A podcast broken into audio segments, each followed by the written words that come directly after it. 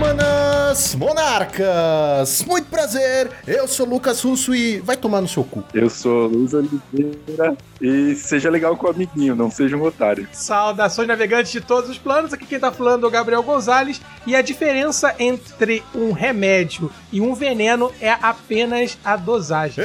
Exatamente, senhoras e senhores, hoje vamos falar sobre um tema muito importante, sobre jogadores tóxicos o que são, do que se alimentam e por que existem. Tudo isso e muito mais logo depois dos nossos reports.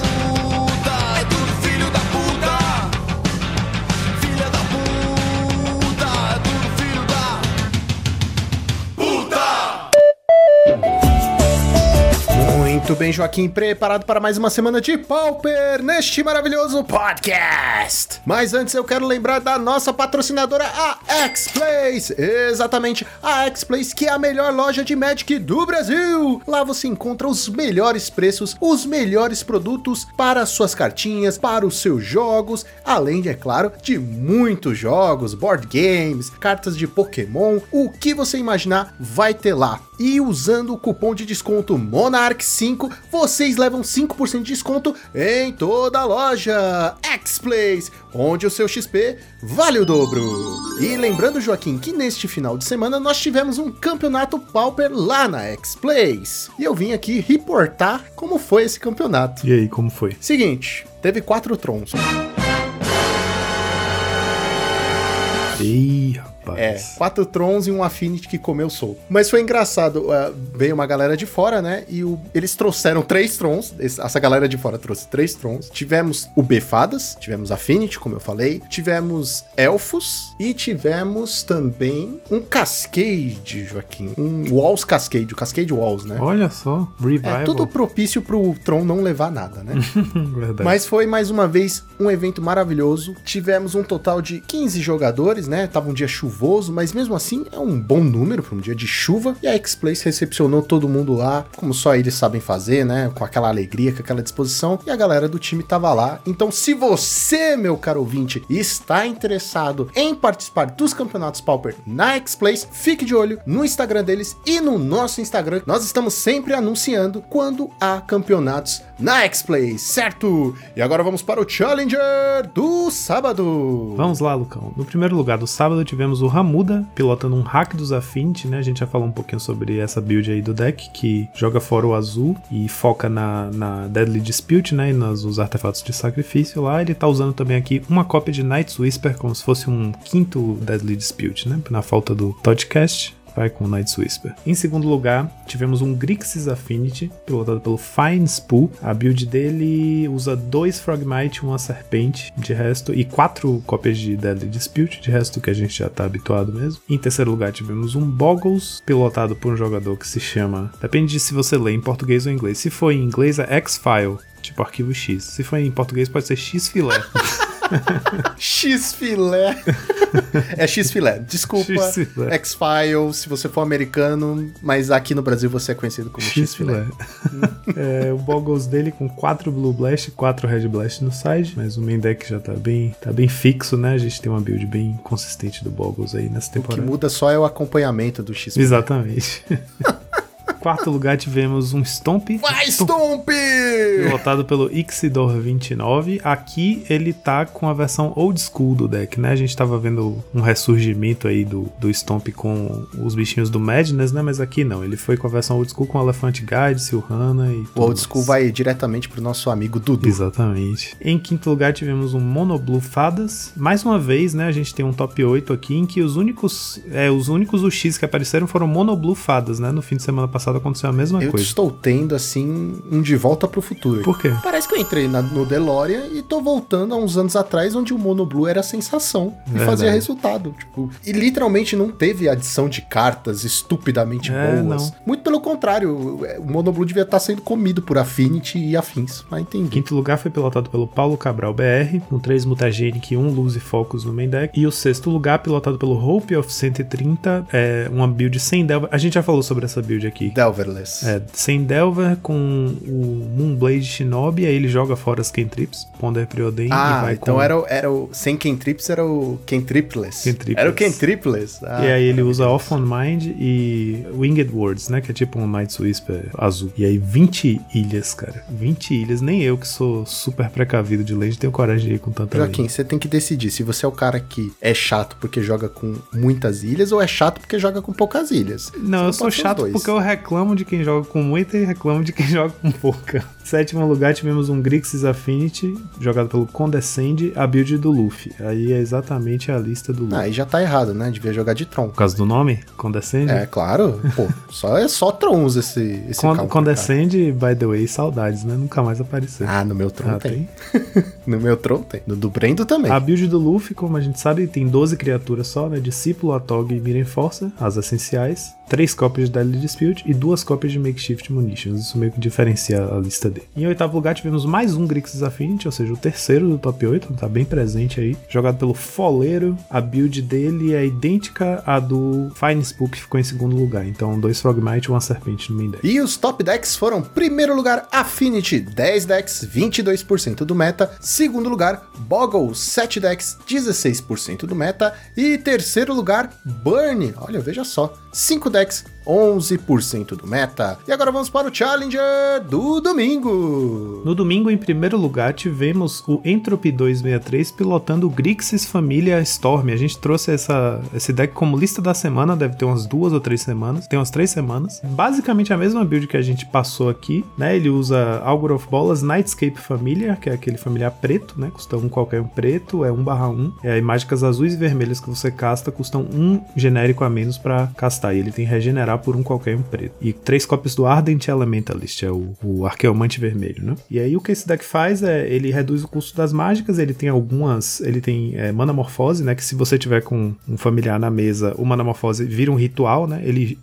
ele custa uma mana e gera duas, e dá um draw. Tem Snap também, que é uma forma de você gerar mana, né? Porque ele desvira lands e você tem quatro cópias da Izzet Boiler Works, que é a Bounce Land é, azul e vermelha. E aí ele vai ter loop de Ghostly Flicker com o Arqueomante vermelho e Galvanic Relay pra, né, pra dar a card advantage absurda e fechar o jogo. Aí é que é a parte que você, quando eu trouxe a lista, você, você criticou e eu acho realmente impressionante. A win condition do deck é uma cópia de Fire Ice que ele vai ficar recorrendo e dando dois na cara do oponente infinitas vezes. Não, não, não. não. Ou então tem também as duas cópias de Compulsive Research que ele pode fazer o oponente comprar o deck Que é inteiro. tão ruim quanto, né? Pois é. Fora isso, a outra alternativa é ele dar snap na mesa inteira e bater com os bichinhos dele que batem um. O elementalista bate dois. Meu bem. Deus, esse deck é errado de tantas maneiras. Ele ficou em primeiro lugar no challenge, cara. Eu acho que isso mostra o poder do Galvanic Relay. Porque as né? pessoas viram, falaram, isso aqui não vai levar a nada, eu vou desistir, dane-se, eu não quero jogar contra essa porcaria. Deixa o cara ficar em primeiro, never gonna happen again. Enfim, eu acho que ele tá provando o valor aí do Galvanic Relay, né? Porque essa build é feita. É tipo assim, é a mesma. É mais ou menos a mesma lógica do Familiars, que é aquele Azorius, né? Só que o Azorius tem mais consistência. Ele joga mais como um deck de controle. Ele tem ondulações, tem emoções. E esse aqui, o Grixis, ele realmente foca no combo. Tanto que, por exemplo, ele não tem nenhuma anulação no main deck, né? O que ele vai ter são quatro cópias de Durez, justamente porque ele tá tentando construir Storm, né? E o Durez nada mais é do que uma espécie de anulação prévia. Você faz no seu turno, em vez do turno do oponente, você tira a, a resposta do oponente, né? E como você fez no seu turno, vai contar pro seu Storm aí, do, do Relay. Então, pra ele é preferível castar mágicas no turno dele do que no oponente. É um deck bem diferente, tá mostrando aí que tem lugar no meta, né?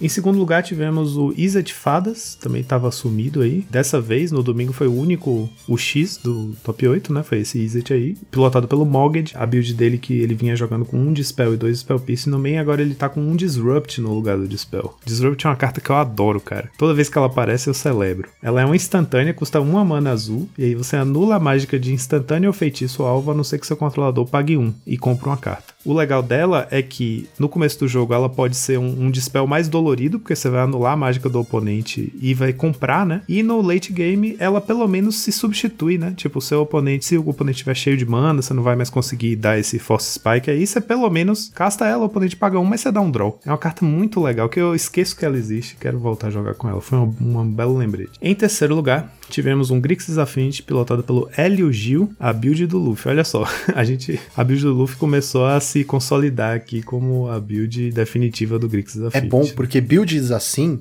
a gente não precisa ficar repetindo. Foi que nem com o beiço. Ah, Exatamente, Build do é. beiço, isso poupa um tempo pra nós aí. Exatamente. Quarto lugar tivemos um Boggles, pilotado pelo Backoff. Aí aqui é a versão com o side um pouquinho mais variado, né? Não tão focado, com várias. Uma de cada cópia de várias cartas, inclusive Gutshot, uma só, é estranho, mas tudo bem. Em quinto lugar, tivemos o Cascade Walls. Olha só, você falou do Cascade Walls, né? Que teve presente lá na X-Place. Eu achei curioso porque ele tava sumidaço, né? Nunca mais apareceu. E aqui apareceu pilotado por ninguém mais, ninguém menos que o House of Man da MTG. Ele é basicamente o, o, o garoto propaganda desse deck. É a única pessoa que eu acho que ainda consistentemente joga sempre com ele. Poxa, então o garoto que tava na X-Place era o House of Mana? Pode MTG? ser, de É isso que você tá me dizendo? Pode ser. ele veio aqui com um main deck híbrido. Enfim, é mais focado no Cascade, é o plano agro mesmo, mas ele tem aí uma cópia do Valakut Invoker e uma cópia do Galvanic Alchemist no main. Tem a chance de combar do nada, né? E no side ele tem mais cartas que dão reforço ao plano do combo, né? Com Reaping the Graves, Pulse of Murasa, Freed from the Real, Drift of Phantasmas e tal. Então, a primeira vez que aparece uma build assim, que não é. Normalmente a gente via ou a versão combo ou a versão agro que tem o combo no side, né? Aqui ele fez um misto das duas coisas. Em sexto lugar, tivemos um Jund Metalcraft. Eu preciso confessar, foi duro pra mim chamar isso de Jund. Aqui pilotado pelo Aaron É porque é o mesmo deck que a gente passou semana passada, né? Ele tem aparecido aquela build do Adepto Terra, né? Que é um hack dos Metalcraft com Cascade, com Ramp. Só que aqui ele colocou. E tinha um splash verde no side, então eu me senti à vontade de chamar de hack. Só que agora o splash verde tá no main. Tem uma cópia de Fangre Marauder no main. Então, oficialmente é Então, um Jund. mas então a gente vai ter que fazer um programa inteiro pra decidir quando se pode chamar um deck de Jund, quando ele é só um splash ou quando ele é só um Rakdos, tá ligado? Que senão a gente vai ficar doido aqui. É que nem quando era Boros, como é que Boros era? Mardu. É, Boros quando era o molhado. Boros Mardu, cara. Mardu molhado. É, Boros Mardu molhado. É loucura. É, era Boros, era primeiro Boros, Boros Monarca, depois virou Boros Mardu e depois virou Mardu Molhado. Mardu Molhado, cara, que obra de arte. Em sétimo lugar tivemos um Stomp. Vai, Stomp! De novo! Vai, Stomp! De novo, mesmo cara, mesmo 75 cartas, o Ixidor 29, tá aí a- advogando a favor do Stomp. Isso só prova que estamos voltando mais no tempo, porque se tem Stomp, tem Boggles e tem Mono U, alguma coisa tá errada. A gente bateu numa curva aí que voltamos, pegamos a- o contorno na radial. Verdade. E eu vou te dizer, viu, Cão? É, tudo bem que no sábado a gente teve, assim, três Grixis Affinity no top 8, né? Teve dois Mono U. Mas, assim, você olhando entre sábado e domingo, uma variedade grande de decks no top 8, né? Nos top 8, com espaço para decks novos aparecendo e para decks antigos que estavam fora do meta ressurgindo. Então a gente teve Stomp, teve Cascade Walls, teve o Grixis Família Storm no primeiro lugar. Aqui a gente tá tendo Stomp conseguindo lugar no top 8 do Challenge. E a gente tá vendo agora, por exemplo, dois Challenges seguidos sem nenhum UB no top 8, né? Então a gente pode até ter a, a impressão, a ideia de que tem decks que são mais fortes do que os outros, né? Que estão meio que um tier acima, tipo o B, Affinity. Mas ao mesmo tempo a gente vê que tá com espaço de manobra no meta, né? Aquela coisa do. Ecossistema. Um ecossistema, é. Então, isso pra mim comunica a ideia de que as coisas estão equilibradas, sabe? Porque as pessoas estão sabendo jogar com os decks que, por exemplo, combatem bem o UB. O B não conseguir fazer top 8 é, é importante porque a gente vê que ele tá sempre entre os mais jogados, né? Então, se ele não chegou no top 8, quer dizer que o meta tá sabendo responder ao deck. É, mas tem aquele lance também, né? Quanto mais pessoas jogam com um deck, mais a chance dele estar lá em cima. Não quer dizer que o deck é imbatível. Não era como se fosse é, os ratos, né? Os esquilos do passado. Não, Sim. é porque muita gente joga de UB. Em oitavo lugar, tivemos um White Winnie, cara. Meu Deus. Vai que eu sei que você deve estar louco pra falar sobre esse deck. Eu tô muito feliz, né?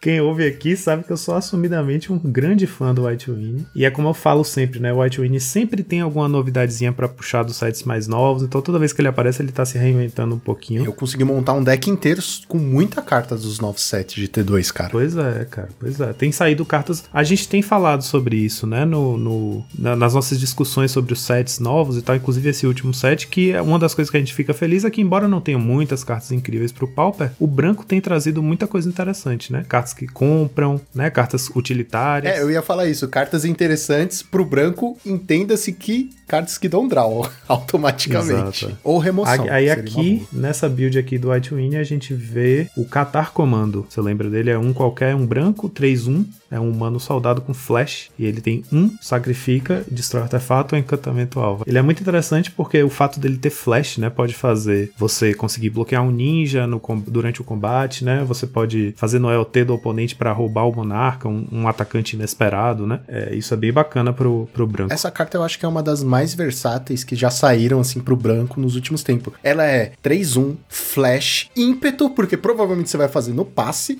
e você ainda de quebra pode bater e depois quebrar um artefato ou encantamento do seu oponente. Se ela quebrasse quando entrasse, eu usaria no Tron até. Vai ficar Nossa, flicando. Aí seria demais. É, ele usa aqui é, de mágicas, né? Fora as criaturas. Ah, enfim, as criaturas aqui ele tá usando. Pelo visto, o White Wing agora realmente entrou pra. Como é que fala? Vingou no deck, né? Essa, essa build que usa as criaturinhas brancas com voar, né? Foca nisso, os de um mana com voar. No caso que ele tá indo com Battlefield Raptor, que é aquele 1-2 Flying First Strike por um branco. E o Healer's Rock, que é 1-1 Flying Life Link por um branco. E aí, né, com Core Skyfish, Daybreak Chimera, que é aquela quimerinha que tem afinidade por por devoção ao branco, ele consegue construir um corpo de criaturas com voar, né, com evasão no começo do jogo para poder usar. E ele tem quatro mágicas que pumpam todo mundo, né? Duas Guardian's Pledge, aquela de três manas, instante, é, criaturas brancas que você controla recebe mais dois, mais dois até o fim do turno. E Ramojan Rally, que é uma carta muito boa, três quaisquer e um branco, é instante, e ela é de Mercadia, né? Então ele, ela é uma daquelas cartas que tem aquele custo alternativo que envolve não pagar mana. Se você controlar uma planície, você pode virar uma criatura desvirada que você controla em vez de pagar o custo. As criaturas que você controla recebem mais um, mais um até o fim do turno. A ideia aqui é que ele consegue encher a board de bichinhos, né? Ele usa quatro cópias do cartucho of Solidarity, a cártula de solidariedade, que faz uma ficha, né? Então, é aquela estratégia go wide, né? Faz um monte de bichinho e pumpa todo mundo tentando ganhar o mais cedo possível. E ele tá aí com duas manas, duas cópias de Mana Tide, sempre uma carta sofrível de levar, é o Force Spike branco, e ele tá com duas no meio. Eu queria ver um dia um deck com Dash Hopes, Mana Tide e Counter Spell. Esse é o deck que eu quero. Esse é o deck que eu quero. Tudo de main deck e ele ganha milando ainda. Nossa. Porque aí você pode usar Darkness, usa uns, umas prevenção de dano branca. É isso aí. E os top decks não tivemos top decks, não tivemos planilha, então vamos para o Pauper Qualifier. Como na semana passada a gente teve um Super Qualifier, né? Que foi vencido por dois jogadores jovens, um deles o Luffy, que teve aqui na semana passada. Dessa vez era uma vaga só e o primeiro lugar foi o Baf, que teve aqui semana passada, o Samuel Barrofaldi. Que disse em off que falou assim: já que o Luffy ganhou e apareceu no programa, eu vou aparecer no programa e ganhar. Impressionante, né? Esses dois jogadores aí estão realmente. Engraçado, os dois nesse nesse momento que a gente tá gravando, estão, são exatamente o primeiro e o segundo nos troféus do, da liga. Eles estão realmente no topo do topo, né, cara? São os dois maiores jogadores de Pauper que a gente tem no momento, os dois brasileiros, muito bacana. É, enfim, quem quiser dar uma checada aí para conhecer mais sobre o BAF, né, o Samuel Barrofaldi, o, o episódio da semana passada do nosso podcast teve ele como convidado e falou bastante sobre esse lado competitivo. Aqui ele ficou em primeiro lugar com o Jimmy Ferris, né, o deck emblemático dele, a build dele com uma terceira cópia do Thorn of the Black Rose no side e uma cópia de Chainers no meio. Em segundo lugar, tivemos um Grixis Affinity, pilotado pelo Felider. Essa build aqui diferente, não é a build do, do Luffy, né? Com quatro Gear Seeker no main deck. Em terceiro lugar, tivemos mais um de Mifadas, pilotado pelo Brivenix. Aí aqui, a build dele tem umas coisinhas um pouco diferentes. Uma cópia de Luz e Focus no main deck, um Spell Piece, sem Dispel no main, um Chainers e um Seagate Oracle, como se fosse o quinto Algor of Bolas. Né? Quarto lugar, tivemos um Grixis Affinity, pilotado pelo Condescend, a build do Luffy. Quinto lugar, tivemos o X-Filé de novo. É, X-Filé, muito obrigado, X-Filé!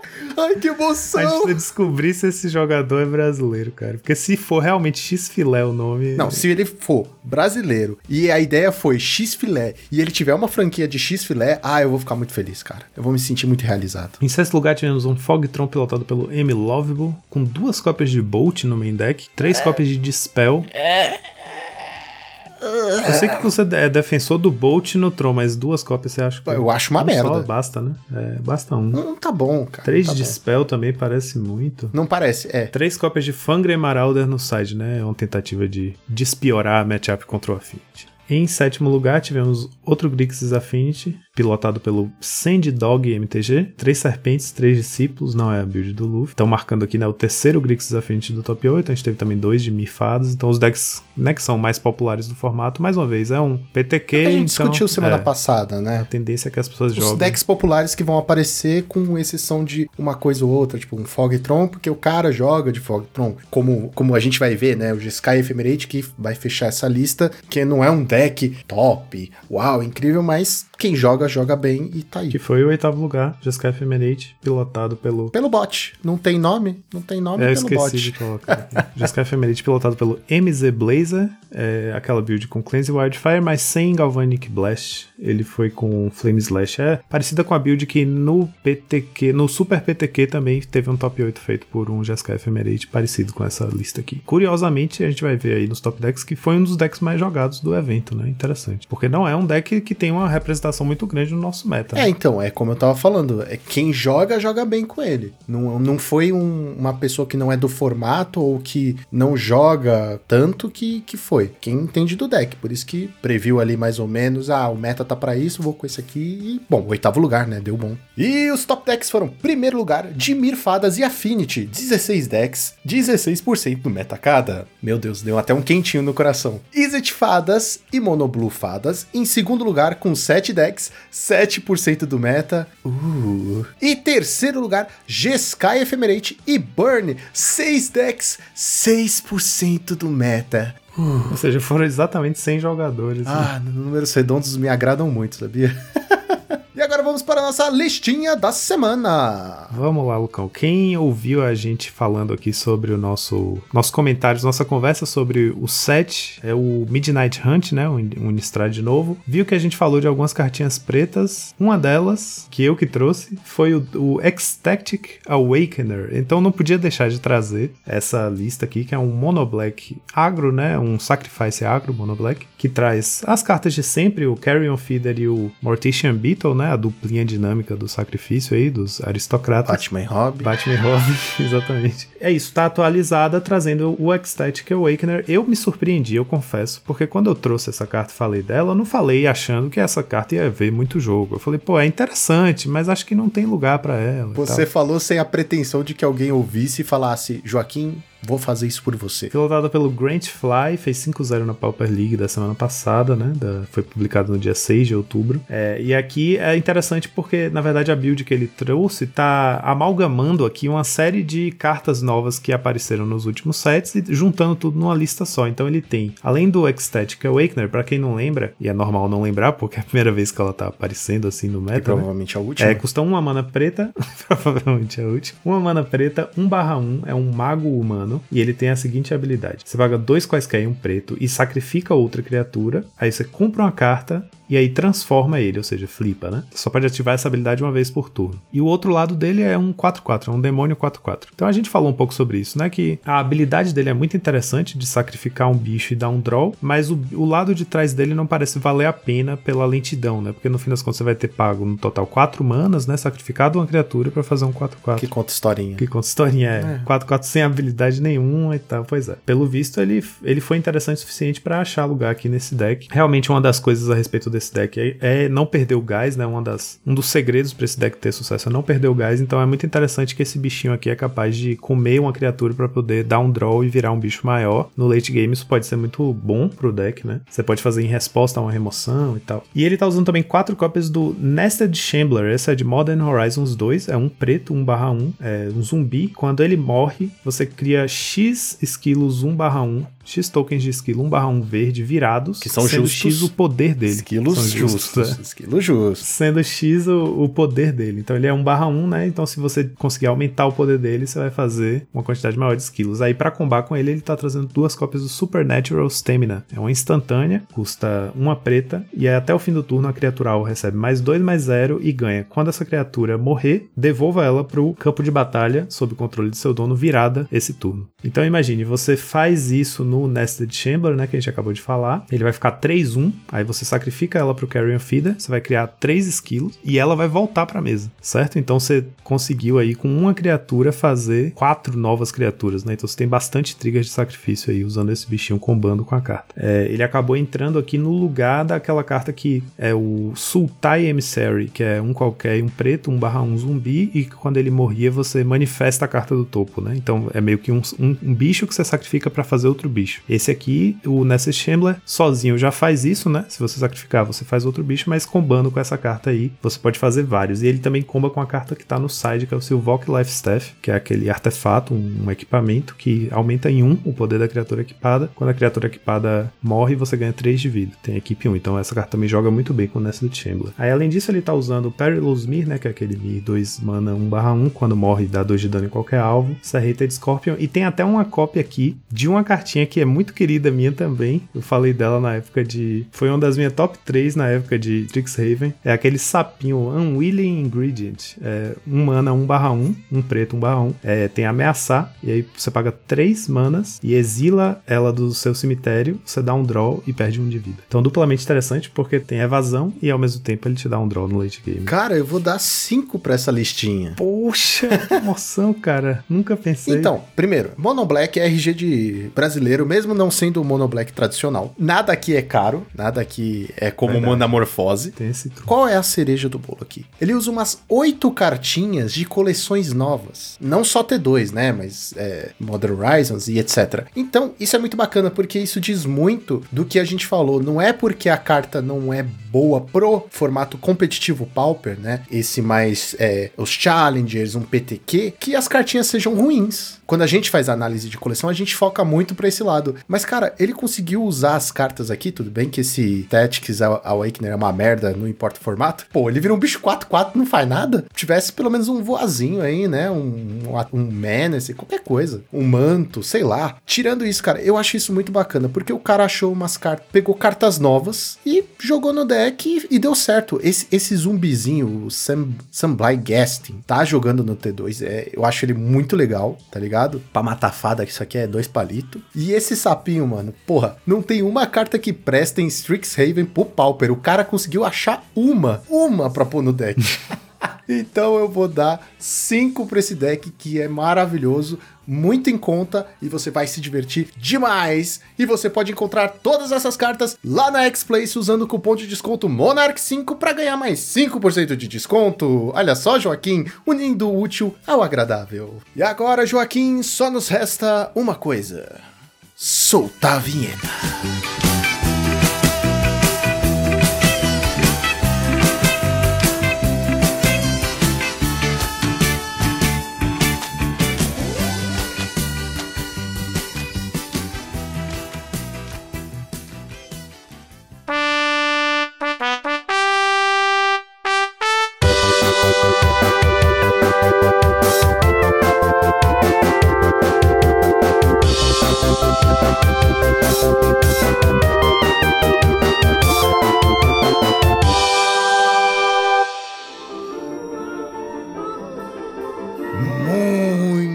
Bem, senhoras e senhores. Estamos aqui de volta com o nosso especialista, o nosso doutor Luiz, que é muito bem-vindo sempre aqui no programa. Esse cara que adentra a mente humana, e é por isso que a gente geralmente tenta falar pouco, pra ele não descobrir os nossos segredos, mas nós convidamos e chamamos o Dr. Luiz aqui pra falar justamente sobre as características não só de um jogador tóxico, né, mas o porquê que ele pode ser assim. Pô, muito legal, cara. Valeu pelo convite mais uma vez. Estou muito feliz de estar aqui. É, já vou aproveitar porque eu fui cobrado no último. Um salve pro meu amigo Rafinha. Que é fãzaço, ele cobrou, falou, "Ah, você tem uns... Aí eu já tô fazendo agora, senão vou esquecer.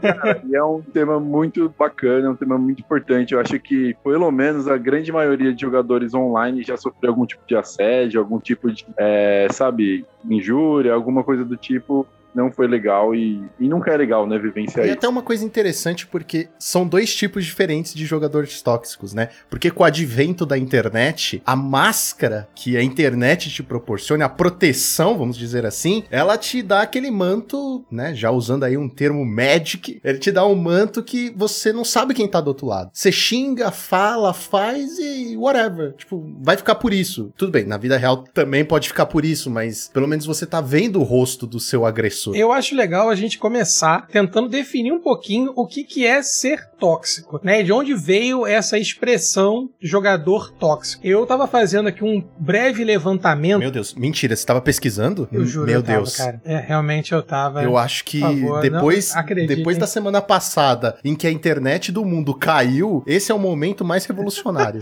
Olha só, mas é sério, não seja tóxico. Mas a, a questão toda é que essa definição de jogador tóxico, ela começou a ser vinculada com o advento, né, das é, dos jogos online. Pra quem é novo, né, vamos dizer assim, é, os jogos presencial, né, o, o multiplayer ou jogar de dois, como a gente falava, jogar na locadora, você tinha já a figura daquele jogador problemático, né? Você tinha a figura do jogador encrenqueiro, mas as relações elas eram é, diretas, pessoais. Quando você teve o advento, né, a popularização dos jogos online, primeiro pela Lan House, né, onde Fliperama. você tinha as provocações, Fliperama. é, você tinha o fliperama, isso. E aí depois as Lan Houses, né, que você começou a juntar muita gente jogando em LAN, com provocações, o famoso "Ê, faquinha, né, no, no CS, aquela coisa toda. Você começou a, a é, na verdade assim, a gente começa a observar o surgimento de figuras, de jogadores, eles têm atitudes que são consideradas ruins dentro da comunidade. Então a gente pode definir, passar a palavra pro nosso especialista aqui, como jogador tóxico, aquele jogador que tem atitudes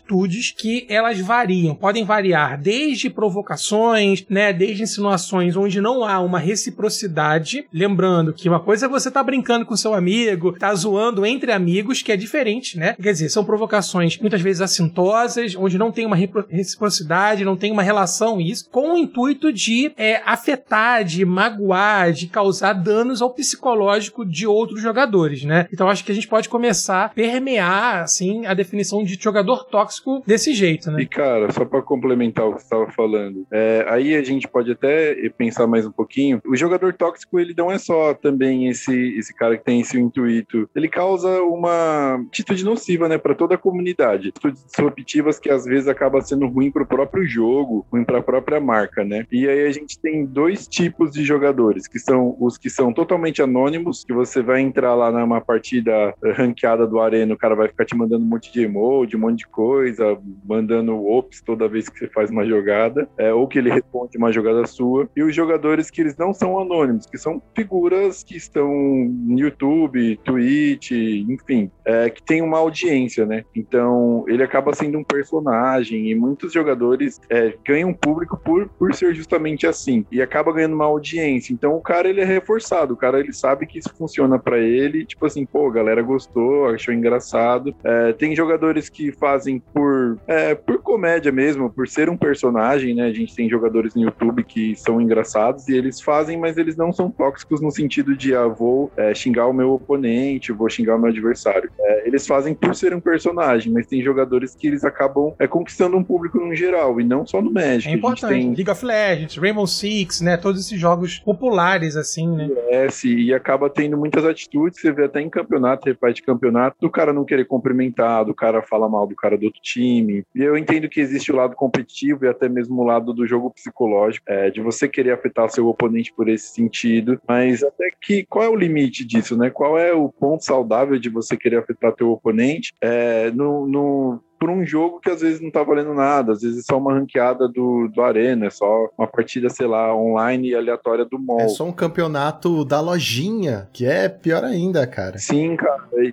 você vai ganhar dois tweets É, e você 10 não- reais de crédito. Você não tá sabe? ganhando cara- nada. E, cara, é, é assim, eu já quero começar com um relato aqui que aconteceu recentemente. O que piora a situação é que aconteceu contra o meu irmão, então isso torna a situação pior, porque eu queria bater na pessoa. Mas esse jogador era um jogador experiente. Acho que tem várias. Acho não, né? Existem várias formas de você ser tóxico. Desde você xingar, desde você tirar proveito do, do seu oponente, né? Assim, da inocência dele, entre outras. E foi o caso desse jogador. Ele estava jogando de Boros. O meu irmão estava jogando com o Mono White lá, groselha dele. E o cara fez Core Skyfisher voltando o encantamento do meu irmão, tá ligado? Não foi. Não é tipo assim, ah, eu não sabia. Não, o cara é experiente, o cara é conhecido, assim, das lojas, né? Não vou citar o nome dele aqui. Aqui, óbvio, mas ele fez isso e o meu irmão perdeu o jogo por causa disso, porque aproveitou da inocência. E talvez você, meu caro ouvinte, é, não ache que isso foi, não, isso não é uma coisa tóxica, mas para quem conhece a pessoa, sabe como é, entendeu? Ela tirou proveito sim de uma coisa que. É, Lucão, isso é terrível, né? Porque na verdade, porque quando a gente pensa em, em jogador tóxico, eu acho que a primeira coisa que o pessoal pensa é justamente isso, né? É o cara que fica, sei lá, manda um GG Easy, é, ah, mano, pô, muito fácil, é, né? Proveito, é o cara que, que provoca. E eu acho que a gente tem que definir bem isso. É, eu tava vendo ontem, um, eu gosto muito de futebol americano, né? Sou apaixonado, já pratiquei, enfim, tenho uma relação muito forte com o futebol americano. E é um esporte muito de contato, né? É um esporte que você é, é muito disputa física em si. E aí, é, o narrador, né, no canal que estava transmitindo, comentou que houve uma falta chamada de taunting, que é a provocação. E aí, é, inclusive, como considerado uma falta pessoal, assim, é, são 15 jardas, uma falta muito, muito pesada, né? E aí o cara tava justamente questionando isso, né? Que assim, pô, cara, tem a provocação que faz parte do show, né? E eu acho que você ter o jogador durão, né? Você ter aquele jogador que provoca, que ele é meio brincalhão, ele é jocoso, mas sem desmerecer o oponente, eu acho que isso faz parte muita e novamente, né? Eu acho que para isso acontecer e ser saudável, tem que haver pelo menos uma reciprocidade. Então a gente tem essa ideia do jogador tóxico padrão. O problema é quando você tem um caso que você relatou de um jogador que ele é experiente e o cara se faz da inocência, ele tá sendo tóxico a um nível quase subquântico, entendeu?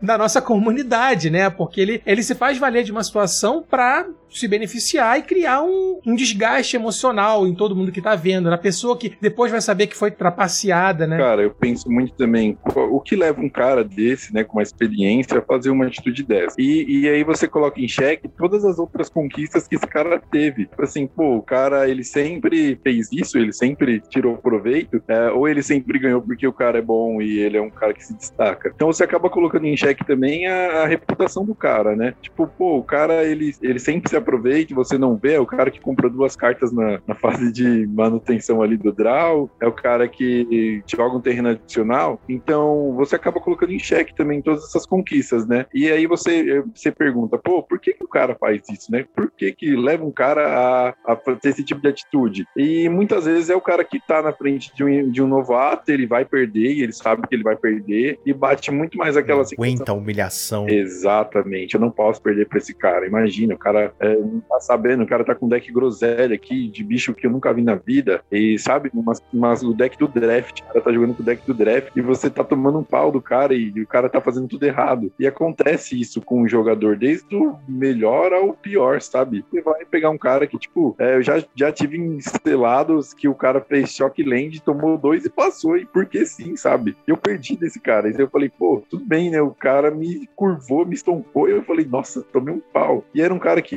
visivelmente não sabia jogar. Depois eu dei umas dicas pro cara. Falei, ó, oh, você pode colocar isso no seu deck. Essa carta aqui não é legal, pro selado. E tudo bem, mas tem pessoas que levam isso, tipo assim, é poder a qualquer custo, né? Nossa grande frase do Bob, que é icônica no Magic. E, e pro cara não interessa, o importante é ele ganhar, independente se ele balse o Core Skyfish ia ser a melhor carta branca do Magic. Cara, a hora que eu vi ele fazendo isso, eu, eu, sabe, é que assim, eu tava jogando também na mesa do lado, tá ligado? E aí eu fiquei, ué, tem alguma coisa esquisita. Ele tá fazendo core e voltando uma coisa do oponente. Mas eu não vou falar nada, né? Não me meti ali na hora, mas depois eu fui tirar a prova dos nove e é, era isso mesmo, cara. Ah, eu, se eu ficar falando aqui, eu, eu vou me emputecer muito, tá ligado? Mas é interessante, a gente queria saber o que, que se passa dentro da mente de uma pessoa dessa. Por que que precisa de... Ah, eu preciso vencer do novato eu preciso passar o carro em geral. Quando você quer vencer de um cara experiente, por exemplo, eu joguei com o Matana. Cara, eu queria muito ganhar do Matana. Óbvio, porque é o Matana, é um, né, é um jogador, mas eu não eu não iria até as últimas consequências de roubar para ganhar dele. Seria uma vitória ingloriosa, vamos dizer assim. Eu queria entender qual que é o psicológico de uma pessoa dessa.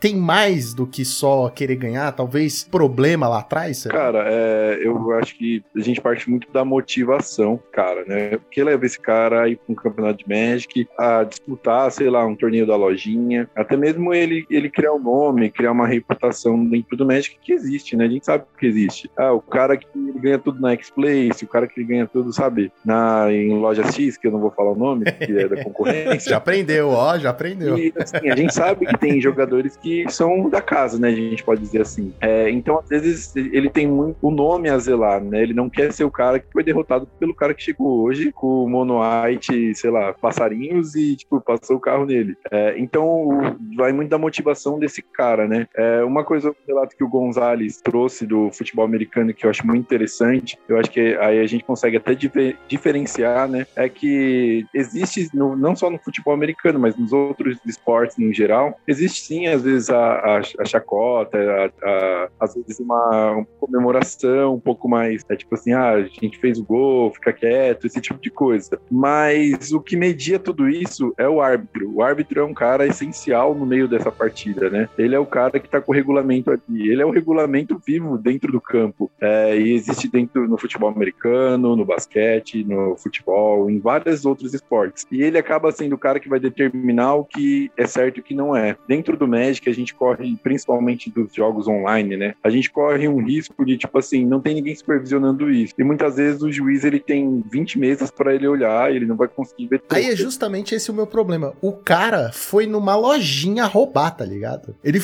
se deslocou até uma lojinha, pagou 20 reais de, de inscrição para tirar o quê? 80 reais de premiação final se ficasse em primeiro lugar e não ficou? Então, é que eu não sei, eu acho que a gente é normal demais pra, pra pensar como essa pessoa, tipo, nossa, eu preciso ganhar 80 reais e passar o carro em geral, né? É, é meio estranho tentar se colocar no lugar de uma pessoa assim. Sim, é muito estranho. E, e aí a gente volta, né? Pô, o que esse jogo significa pra esse cara, né? O que essa vitória, o que esse sábado significa pra esse cara, o que esse campeonato, sei lá, significa. E, e muitas vezes o cara, ele, ele nem tá pensando, tipo assim, pô, é, racionalmente, talvez, se o cara tivesse uma conversa com a gente fora da mesa de jogo, ele falaria, não, isso aí é errado, pô, eu não aceito esse tipo de situação. É, e aí a gente depois pode até pensar em jogadores ao longo da história do Magic que tem esse tipo de, de relato, jogadores profissionais, o cara que marcou os terrenos do Tron, tipo, o cara tinha todos os terrenos do Tron marcado, tava indo pro top 8 do Pro Tour e descobriram que o shield dele tava marcado. Caras que existem relatos, né, e de jogadores profissionais que tem esse tipo de atitude com jogadores mais novos. A gente já vai falar do Mike Long, é isso? Não, Nossa, não, não fala nome até... não, cara. Oxe, fala, esse cara desapareceu. Esse cara, tamo no Brasil, você acha que ele vai ouvir o podcast do Draw do Monark em português? Ah, me poupe, né? Mas, cara, eu acho que é importante falar dele, porque ele é um cara importante para a história do jogo. Já aproveitando o gancho do Mike Long. Ele é um cara que ele ajudou a determinar algumas regras, justamente por ter atitude babacas. É, combava sem a carta do combo no deck, tirava sarro do cara, esse tipo de coisa. E, e ele foi importante, né? Inclusive, ele foi um dos cotados aí pro Hall da Fama do Magic por ser uma figura que ajudou a determinar pois as é, regras é, aí do que jogo. Tá. Né? O Mike Long, ele é uma faca de dois gumes, eu acho, né? Ele sim é, era um jogador tóxico, numa época que jogador tóxico tecnicamente não existia, pelo menos não no Magic do jeito, né, que a gente conhece hoje. E ao mesmo tempo, se você falar assim, pô, esse cara é tóxico. E se você, meu caro ouvinte, não conhece o Mike Long, eu vou deixar um vídeo aqui na descrição, eu não, né, o Alan, sobre o Mike Long, que é do canal do Fazendo Nerdice, que ficou bem bacana. Ótimo vídeo. E aí, ele era um jogador tóxico à frente do seu tempo, né? Naquela época ele era tóxico. é, é, vai entender se isso é bom ou não, né? Mas o caso é que. O cara é o, cara é o tóxico à frente do seu tempo, cara. É Quando ninguém era é, tóxico. Esse merecia realmente o Hall da Fama. Mas né, é engraçado, porque assim, como ele era tóxico naquela época e não existiam regras como existem hoje, né? Prevendo várias coisas, muitas daqui ele criou, é difícil você falar assim, ele era tóxico ou ele se aproveitava de uma brecha? Se aproveitar de uma brecha é ser tóxico? É, então, isso, isso, é isso é uma pergunta excelente. Sim, porque, por exemplo, naquela época, eu tô jogando com o Gonzalez, eu xingo ele, eu sou um jogador tóxico, tenho que chamar, tomar uma chamada independente, porque a lei, a lei do mundo está acima da lei do Magic em muitos níveis. Mas, por exemplo, no vídeo que, se você quiser ver, ele fica em cima da cadeira. Se não tá escrito que o jogador tem que se manter sentado durante toda a partida, isso é ser tóxico? Não, isso é se aproveitar da brecha. E se aproveitar disso, isso é ruim nesse momento, entende? Lucão, mas a gente tem que ter muito cuidado. Por isso eu não tô defendendo Sua ele. pergunta, ela é. Não, sim, sim, ela é muito importante. Eu acho que a gente tá caminhando pro ponto que a gente precisa discutir aqui nesse episódio. Quando a gente fala da ausência de regras estabelecidas, é, a gente vai entrar num debate aqui até muito profundo. Pode evitar sobre moral e ética, sobre conduta, né? Sobre posicionamento, sobre honra, até em última essência. Eu acho que a gente tem que tomar cuidado, porque não é porque não existe uma regra que te proíba fazer uma situação ou outra estabelecida que uma atitude possa causar, né, uma provocação tóxica. É novamente, é o que eu digo pra vocês, assim, eu acho que o jogador que ele entra fazendo um, um show, ele dança, ele, sei lá, ele tem uma entrada diferente, meio WWE, sabe, aquele luta livre, sei lá, se tem algum jogador de Magic que faz isso, mas tô imaginando o cara de, de, de tanguinha e colan correndo assim, imagina Ah, eu, aquela... eu já fui mais longe. Eu imaginei o Megamente, tá ligado? Entrando, tocando Welcome to the Jungle. exato, exato. Então, então assim, isso, isso é diferente do cara criar situações, e aí eu acho que sim é toxicidade, não é brecha, né? Pra você criar um desconforto psicológico, porque assim, é- é- eu, eu penso muito pelo jogo de xadrez, que vocês sabem que eu gosto muito de xadrez, é, é, existem formas de você manipular o psicológico do seu oponente sem ser tóxico. Parte corporal, entendeu? É, é pensar, tique, assim, existe uma variedade de coisas que não tá na regra que você pode ou não fazer, mas você envolve o psicológico sem causar danos. Né? A partir do momento que você, sei lá, sobe numa cadeira pra você, sei lá, fazer o, o passinho do Daniel San em cima do oponente, sacou? Fazer a perninha do Daniel San, sei lá, pra tentar causar um desconforto. Pra mim é tão problemático quanto, por exemplo, você tá numa partida e o cara começar no chat a te ofender ou rir, entendeu? Assim, não tá na regra que você não pode botar um RS, RS, RS se eu, sei lá, pulei um turno de, de land no mall, tá? Tô dando um exemplo assim. Não tem na regra aí. Mas você sabe que isso é um desconforto. Ou na arena, o cara fica botando aquela carinha, good, good, botando. É uma brecha? Sim. É fora de uma ética e moral? Sim. E até que ponto isso não é ser tóxico? É é uma coisa que a gente tem que ter muito cuidado na, na, na análise, né? Pra gente saber a diferença entre provocação e brecha e toxicidade, né? Eu acho que o Mike Long, ele entrava nos dois termos, cara. Ele tanto ele aproveitava da brecha quanto ele era um cara tóxico de, porque ele tinha uma atitude de tipo assim, combei, abriu o deck, ó, eu saí o combo e você concedeu. Tipo, ó, você é um trouxa e eu ganhei. Se você continuasse jogando, você ia ganhar. É, ao mesmo tempo de tipo assim, a regra não dizia que ele tinha que falar quantas cartas ele tinha na mão. Então ele mentia e falava, ah, eu tenho duas. Aí ele mostrava ele tinha cinco. Aí tipo, o cara falava, ah, tinha duas. Ele falava, ah, mas tá na regra, eu tenho que falar o número exato de cartas na mão. Então ele se aproveitava de situações assim, que é uma brecha do jogo, mas ao mesmo tempo ele, ele humilhava o oponente dele, né? Ele falava, ó, você é um trouxa, você caiu no meu blefe. Eu acho que aí a gente entra no outro lado da história, que é você ser tóxico. Todo mundo já blefou no Magic, deu certo. Você beitou um counter e, tipo, deu certo. Isso sim, você tá ut- utilizando brechas do jogo que te permitem, tipo assim, quem nunca tomou aquele blefe e você falou, nossa, perdi o jogo por causa disso, já ter batido letal e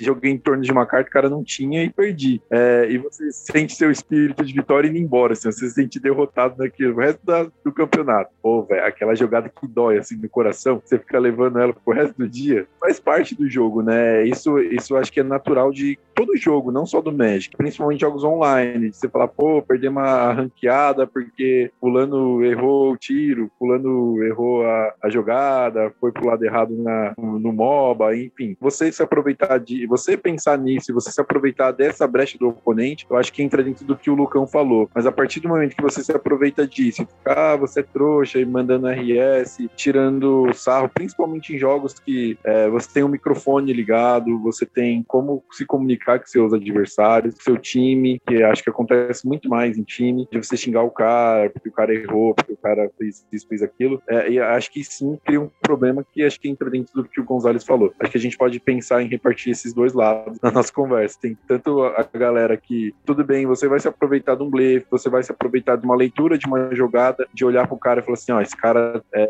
ele tapou, tá, não tá tapando a mana azul, então ele tem um counter na mão. E por isso você vai, no final da partida, não quer ter que você falar, ah, seu trouxa, eu sabia que você tinha um counter spell e joguei em volta dele. É, você não precisa fazer isso, né? Não faça isso, cara amiguinho que tá ouvindo a gente. É, existe o. Como o, o, o Gonzalez falou, né? Existe o jogo mental que faz parte do jogo, existe o jogo mental que é só babaquice, né? Você. Esse negócio de você ficar xingando, de você ficar mandando no, no chat coisas idiotas como geralmente acontecem e a gente já recebeu aqui no nosso grupo, da pessoa tá jogando com o deck, aí todo deck que perde pro deck. Vamos lá, para deixar bem fácil, porque é complicado. Por exemplo, Joãozinho está jogando com um deck Tron. E aí ele joga. Eu diria, eu diria assim: o sábado, o, o, o, o, sabadinho tá jogando com o deck Tron. Aí você continua. Pro bom entendedor, meia palavra basta de quem é essa figura aí. Joãozinho Sabadinho. Joãozinho Sabadinho tá jogando contra o Luiz e o Joãozinho Sabadinho, ele tá de Tron. E aí, Luiz está tá com o Bedelver, por exemplo. O Luiz perde. Aí o cara vai chegar e vai falar o quê? Ah, seu deck é ruim, esse deck aí é, é comido pelo Tron. No dia seguinte. Não, ele bota no mall, né? O, o Luiz Sabadinho Sabadinho bota não joga com deck tal, tal, é. tal e tal. Aí, Luiz Sabadinho, não, Joãozinho Sabadinho, você tá me confundindo, Gonzalez. Joãozinho Sabadinho joga no dia seguinte com o Luiz de novo e o Luiz ganha. Aí o que, que ele vai falar?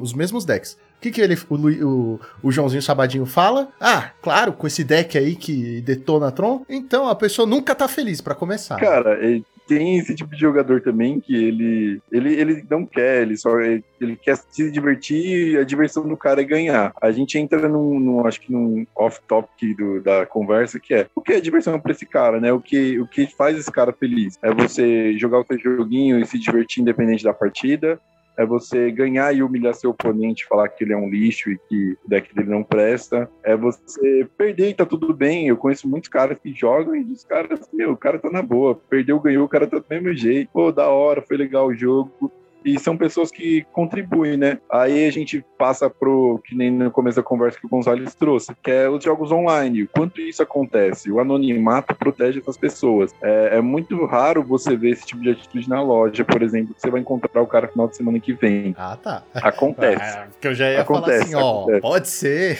Mas é, eu digo que a incidência de, desse acontecimento é muito maior no online, que você não sabe quem é o Jundizinho Jundizinho Sabadinho. Sabadinho. Então, você fala, pô,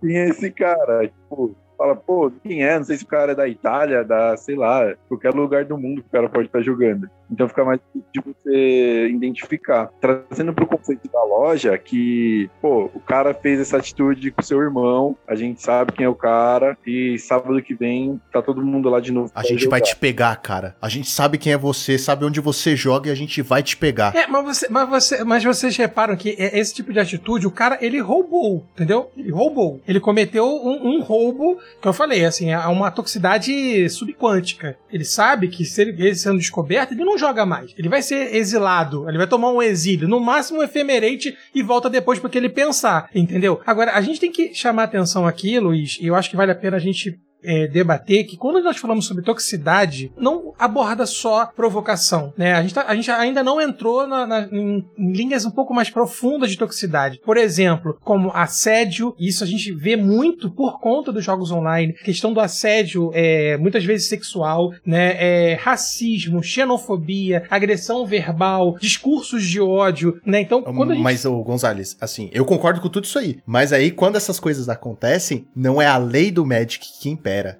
É a lei. Assim, é, eu só quero certeza, pontuar isso, certeza. gente, porque além desse programa ser um relato, uma discussão, tudo mais, é também um aviso. Se vocês sofrerem algo de um jogador tóxico que inflige as leis do Magic, chama o juiz, para de jogar com esse cara, para de falar. Cara, chama o juiz para cada jogada que esse cara fizer. Agora, se essa pessoa, se este jogador, porque independente se é homem, mulher, o ser humano que for, se ferir a sua honra, a sua moral, a você, pessoa, as, as leis, leis né? é, sim, entendeu? Sim. Do país que você está, aí você chama a polícia, entendeu? Mas falando sério, é, é, é é, é acima de é, tudo. Mas assim, isso é, um é importante. É, é, isso, é, isso é essencial, concordo. É um aviso. Se ferir, que nem o, o Gonzalez falou, foi machista, foi preconceituoso, foi racista, foi isso, foi aquilo, você, é, é, são outras consequências, galera. Não é a lei do Magic, mas. É porque a gente observa muito isso, né? E a gente, na semana passada, tivemos um episódio, por exemplo, com dois é, jogadores novos, né? Que vocês escutaram. Enfim, são jogadores que estão começando a nova geração do Magic, que é o Luffy e o Barf. E é é interessante a gente ter trazido eles para falar também um pouquinho sobre isso, porque é, a gente observa muitas vezes galeras mais novas, tá? Que se inspiram em pro players, tá? Eu não tô falando de Magic agora específico, acho que o assunto ele transcende muitas vezes o Magic, né? E esses caras, no mundo do pro player, no mundo online em si, eles têm atitudes que são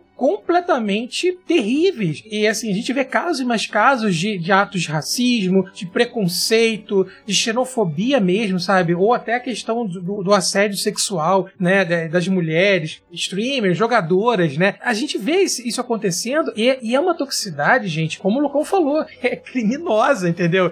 Ela não é mais uma provocação, ela não tem, ela, ela deve ser combatida. Eu acho que cabe a gente refletir, né, até que ponto a nova geração está chegando, né, o exemplo que os pro players eles têm que passar para essa nova geração como conduta, entendeu? Porque a partir do momento que você é um multivitorioso, que você vence showcases, PTQs e você começa a ter uma galera que te segue no Twitter, no Instagram, você vira um formador de opinião, cara. E você tem uma obrigação de manter uma conduta. É, né? é muito importante isso. É que vocês estão colocando. É importante real mesmo. Se você está num ambiente que você foi tratado assim, não fique nesse ambiente. É, chame os responsáveis pelo ambiente, os donos da loja, o juiz, sei lá, onde você estiver e fala, pô, fulano ali tá sendo assim, assim, assim, preconceituoso, enfim, qualquer coisa do tipo que não, não, não convém, né, com as regras geral do mundo, né, com as leis que a gente estabelece. É muito importante o respeito e muito importante é você ter esse cuidado com o outro, ter esse olhar pelo outro. E, cara, e é, e é muito importante também, se você vê alguém sofrendo isso, você não ficar quieto, não está sendo conivente também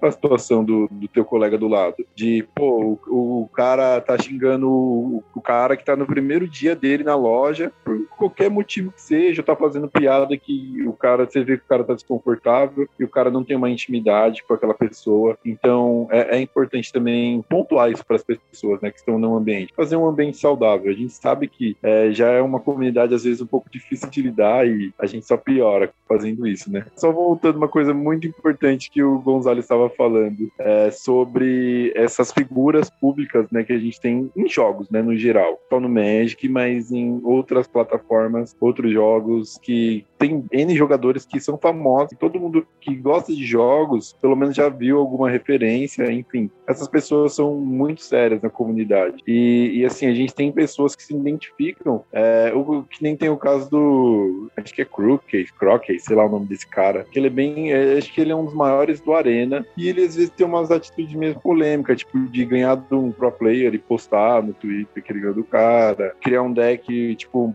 postar que, ah, você melhorei teu deck feedback e, e marcar essa galera, né? Então ele tem umas atitudes um pouco controversas, só que tem um público que gosta disso. Acho interessante. E, e o quanto esse cara às vezes está fazendo um desserviço, né, para a comunidade. Ele tem um alcance muito grande. E aí a gente entra na, numa coisa que é, é, muito delicada que a gente volta no que a gente abriu essa pauta e não, não acabou fechando, que é o, o, personagem que esse cara é às vezes no jogo. E às vezes ele não faz isso porque ele quer, ele é assim, ele acha interessante, é porque dá audiência pro cara. É, dá audiência ele postar que ele ganhou do PV. Tipo assim, ó, eu ganhei do PV, eu sou foda em marcar o PV com uma provocação, né? É, dá audiência pra você mostrar assim, ah, eu, eu fui jogar com fulano, ganhei aqui, ó, começou bom. E quanto ele tá em busca dessa audiência, né? O quanto ele tá em busca também de, dessas pessoas, mas só que fazendo de uma maneira errada, né?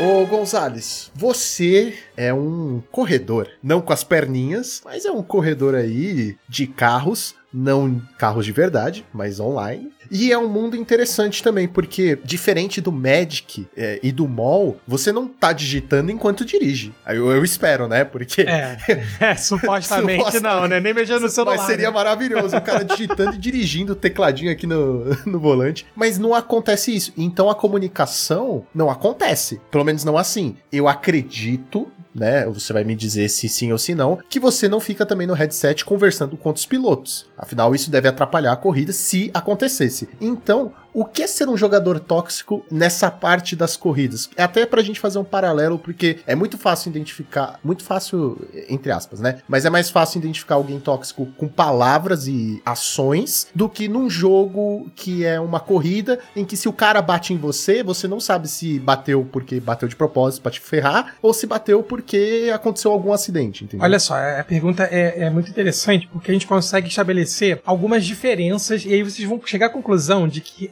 o jogador tóxico ele é tóxico em qualquer evento. É, como vocês, né, o Lucão já falou, eu tô enveredando, né, pro mundo dos simuladores, né, nas corridas de simulação mesmo, onde Monarchs você... Racing Team. Aí, Brendo, alô, Brendo, libera aí pra gente poder fazer a, a, a equipe. No momento tem uma pessoa só correndo, por isso talvez eu, não tenha Eu quero ser o Luigi, por... o Luigi do Pit Stop. Não, Pit você Stop. é o spotter, tá ligado? É o cara que fica falando assim, né, tipo, tem, tem dente na esquerda, tem dente na direita. Isso é uma função boa. Mas veja bem, é, e aí o, o, simulador ele exige todo um investimento de comprar equipamento, volante, pedal, é, um monitor maior, enfim.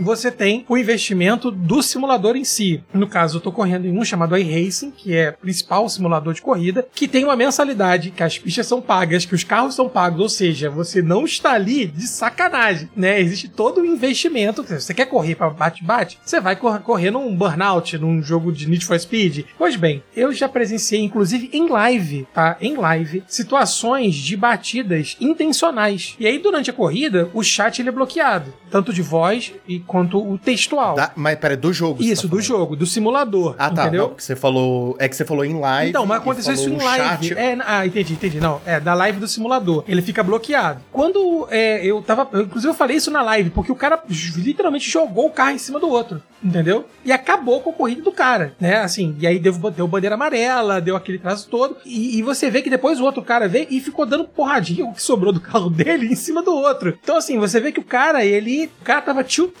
que é uma expressão que a gente ainda não trouxe aqui, que tem tudo a ver com o tema de toxicidade. Pra você ouvinte que não sabe o que é tiltado, é quando é uma expressão, né, tilt, que veio lá dos videogames, dos fliperamas, que quando a máquina, né, ela dava uma, ela travava, na ela verdade, tiltava, né, dava não, um tilt. mas por que que ela travava? Porque você batia na, nela, você ficava Isso, exato. com raiva você... ou perfeito, não, perfeito. dependendo da batida que você dava, a máquina travava. É, É, essa palavra ela foi, ela foi incorporada no mundo dos jogadores como o cara que ele explode, ele começa a xingar, ele, ele quebra, psicologicamente quebra, e aí tá o Luiz pra falar um pouquinho pra gente sobre esse, esse efeito do tilt, né? Mas, e aí, cara, o cara literalmente ele tiltou, sabe? E ele tava ali querendo terminar a corrida das pessoas, então assim, eu acho que a figura do tóxico, né, do tilt, ela acontece, né, Luiz, em qualquer plataforma. Qualquer esporte eletrônico, até mesmo esporte, né, plataforma, e mesmo a corrida sendo um pouco mais individualista, né, e o cara tendo poucas chances de te punir ali no tilt, né, de repente você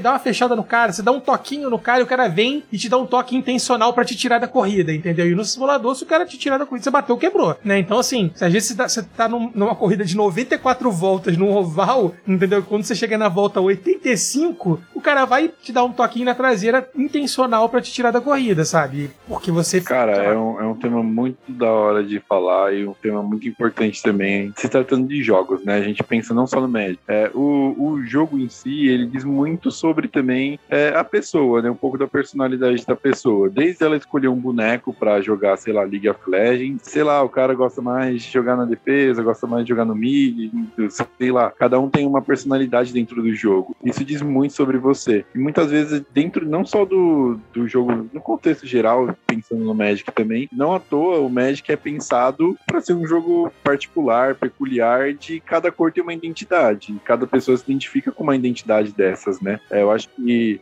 o sensacional, a cereja do bolo do Magic é você pensar, pô, eu tô jogando com uma personalidade, né? Sou, eu sou um mago que tô conjurando poderes e, e eu sou um mago que tem uma personalidade e as minhas cartas também têm. E o meu nome de mago é filho da é, puta. Menos quem joga de Tron, não se esqueça disso. Nossa! Caraca, isso foi muito tóxico da sua parte. Falar assim dos tronzeiros, olha, eu, eu acho, eu acho que isso foi uma sacanagem. É, e, e assim, aí você, a gente traduzindo agora, pensando no tilt, pensando um pouquinho mais, o quanto que às vezes o cara tá flor da pele, uma partida que vale alguma coisa pro cara, ou o cara ele tá naquele dia que ele tá em 200 ranqueadas, ele já perdeu 190 e tá só descendo na ladder e você fala assim, puta, eu não vou ganhar nada. E chega aquele momento que, tipo assim, o cara realmente tilta e fala assim, pô, não aguento mais esse jogo e, e conta às vezes na pessoa errada. Mas aí a gente consegue ter uma relação que é um, um evento particular, aconteceu naquele momento com um jogador, algum momento alguém já ficou bravo, eu, você, você ouvinte, ficou puto porque o cara fez uma jogada e ferrou seu jogo e falou, puta, agora não ganho mais, não acredito, vou quitar desse jogo. Fechou a arena e deixou a corda de estourar lá pro cara ganhando tempo. Não é uma atitude legal e você depois pensa, puta, isso, né? É só um joguinho, não, não vale a pena ficar me estressando com meus amigos na, na mesa de, de Commander, na lojinha. É, não vale a pena eu roubar, para você que rouba, é comprar duas cartinhas a mais, dar o balso do Core Skyfisher. Não vale a pena, às vezes é um evento particular, mas o quanto isso vai manchar o cara e às vezes o cara só tiltou no momento puta, eu vou perder, é, e o que, que eu faço agora, né? É, é uma reação até natural do, do nosso organismo, do nosso psicológico, né? De falar, puta, eu tenho que encontrar uma saída. É, e quando você se vê encurralado, o nosso instinto é de, pô, vou atacar, né? Vou fazer alguma coisa aqui, que é como se gerar uma pressão tão grande que você precisa esvaziar ela de alguma maneira. E às vezes você vai esvaziar alguém da tua casa, vai xingar alguém, vai quebrar teu controle, vai ficar tão puto com aquela situação que é, é, é como se você não, não mensurasse, né? Você não pensasse, puta, o que, que eu tô fazendo, né? É como se o lado, que aí para Freud ele chama de inconsciente, ó, a gente trazendo Freud. Olha só. Como se teu inconsciente tomasse conta da, daquele momento e falasse assim, pô, deixa que eu tô no controle eu vou chutar o pau da barraca. E já era. Aí depois vem o teu outro lado que fala assim, pô, não era pra você ter feito isso, é uma merda que você fez. Olha que chato, né? Que situação chata. E, e, não só no jogo, às vezes você tá conversando com alguém, tá num debate sobre qualquer coisa e os ânimos se exaltam e você fala, pô, você acaba sendo um pouco ríspido com a pessoa. Também não é uma atitude legal e depois você fala, puta, né? Fiz merda. Espero que você se retrate sempre. Que não é, não é uma atitude bacana de se pensar ou de se fazer. Mas é natural do ser humano. Todo mundo vai ter um dia que vai estar estressado, todo mundo vai estar vai ter um dia que não vai estar bem. É, o que eu aconselho você, meu caro ouvinte, pare, desligue seu computador, desligue seu videogame, pare de jogar se 03 dropa, não espere o 04 para você para você ficar bravo. Olha só, o querido ouvinte, se você tá nesse dia de fúria, você desliga o seu console, seu videogame, pega a sua cabeça e bata ela Nossa, na parede. Que é exagero. Isso. Somente, porque isso aí é muito você, tóxico pra falar. É você. Não, não, não. Que aí você tira a sua raiva, não causa danos a ninguém, a não ser a você mesmo, e não polui a comunidade. Brincadeiras à parte. Assim, eu queria aproveitar o gancho, ô Luiz, para te perguntar uma coisa. A gente já falou várias vezes aqui no, no nosso podcast sobre a relação sobre tempo e conquista. A, a, aquela, aquela, aquele algoritmo psicológico, é, brincadeiras à parte, né? Que diz se você, o tempo que você investe em algo e a necessidade que você tem de conseguir uma realização, né? Você, tanto é que o Arena, ele é um fruto, na minha visão, total disso, né? Você tem missõezinhas diárias, você ganha uma moedinha, né? Complete aqui, ganha acolá, porque você precisa ter isso. Qual a pergunta que eu, que eu queria deixar pra gente debater aqui? Existe uma relação entre a quantidade de tilt da comunidade em si, dos jogadores, dos pro players, com essa essa, com essa relação de investimento e benefício? Cara, é, é uma pergunta muito bacana. E é perfeitamente é, acontece isso. É, a gente pensa, né, para você desenvolver uma habilidade, para você ganhar uma habilidade, é um investimento de tempo. É, e essa habilidade vai ser desenvolvida pela quantidade de repetição que você vai fazer ela. Então, você, ninguém aprende a, sei lá, no começo do, do, do Magic, você é, é novato, começou hoje, tal, você vai pensar, puta, agora eu tenho que desvirar minhas manas. É, depois de um tempo de você jogando várias vezes, tirando o Arena, né? Porque o Arena tem o auto tap. Você automaticamente, a primeira coisa que você faz é desvirar suas permanências, desvirar suas manas, e isso se torna é, inconsciente, né? É, você não para para pensar mais nisso. E é uma maneira que o teu cérebro tem de economizar energia para pensar em outras coisas, né? Então ele faz meio que no automático. E, e, uma relação de um bom jogador é um jogador que as jogadas para ele estão no automático. É, então o cara demanda tempo para fazer isso. O cara não faz isso do dia para noite. É, você vê às vezes o cara tomando decisão tão rápido e fazendo jogadas incríveis que você demoraria três horas para pensar naquela situação. E mesmo assim, eu ainda, todas as vezes que eu paro para ver o PV, eu penso errado e falo, nossa, por isso que eu não tô aí. você fala assim, pô, o, o, o cara, ele demandou um tempo para isso acontecer. E tudo que demanda muito tempo, demanda também muito desgaste, muito esforço. Estresse. Você tá aprendendo a dirigir, por exemplo, pô, no começo é chato, no começo é, você fala, pô, tem que agora trocar marcha, para pra pensar no trocar marcha, deixa o carro morrer. Ah, hoje em dia não tem mais isso, é tudo automático. Eu- eu- você trouxe um ponto bom, Luiz. No simulador eu passei muito por isso, né? Porque quando eu comecei a, a me dedicar mesmo, cara, eu não conseguia tirar o carro do lugar, entendeu? Sem rodar, sem. É, e eu dirijo na vida real. E assim, eu não conseguia fazer nada, não conseguia dar uma volta no circuito, eu batia, aí eu falei, É cara, que isso não é carro mim. Blindado e carro de corrida são dois diferentes, muito diferentes.